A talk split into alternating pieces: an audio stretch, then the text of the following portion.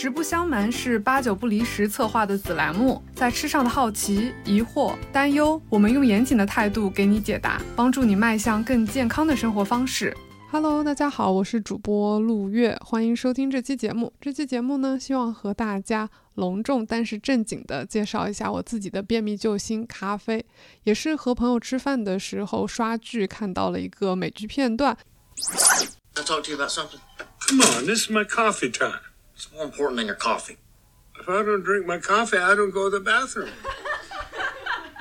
我本人是因为感到了强烈共鸣，然后狂笑；我朋友是因为看到了我本人的影子，所以狂笑。我给翻译一下这个台词到底在说什么啊？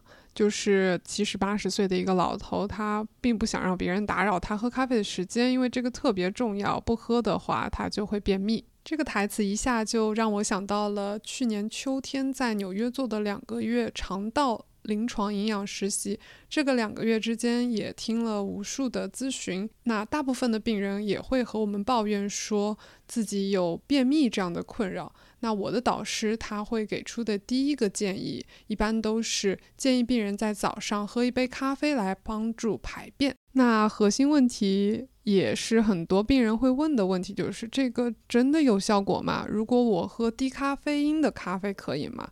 答案是可以的。所以说，咖啡并不是因为它的咖啡因让你的肠道开始蠕动起来，而是咖啡里面的其他成分超过一千种，所以说很难。指明白到底是哪个成分在帮助你的肠道蠕动起来。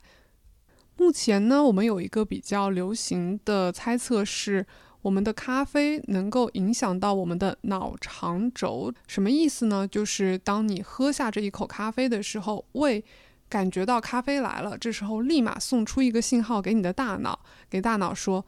大哥，现在咱们得清一下内存，麻烦赶紧动一动我们的大肠，给排空一下。这时候你的肠道系统就会开始非常积极的工作起来，所以你会有感觉说，嗯，我得去上个大号了。这个沟通方式非常非常高效，因为你的咖啡从胃一直到你的小肠、大肠，其实要超过一个小时的。但是如果通过这个脑肠轴，其实可能就发生在几分钟之内。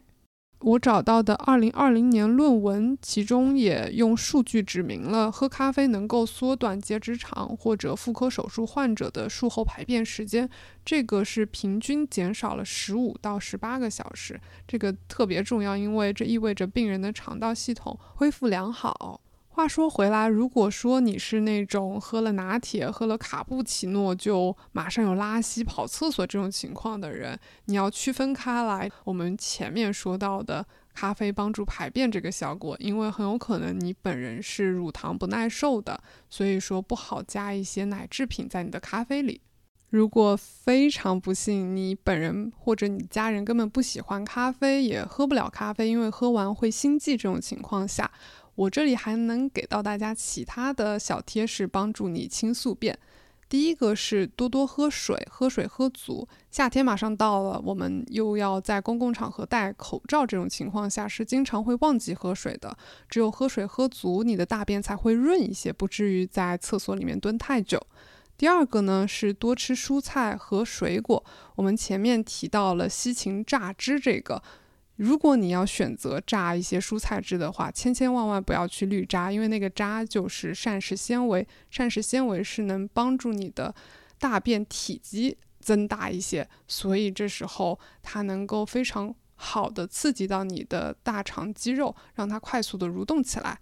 第三个呢是多多运动。如果你知道下犬式这个瑜伽动作，其实在家里是可以做一做的，因为它这样按摩拉伸到了你的一些肌群，也是对排便非常有帮助的。OK，OK，那这就是本期的内容，希望有帮到任何有便秘烦恼的小伙伴。我们下期见，拜拜。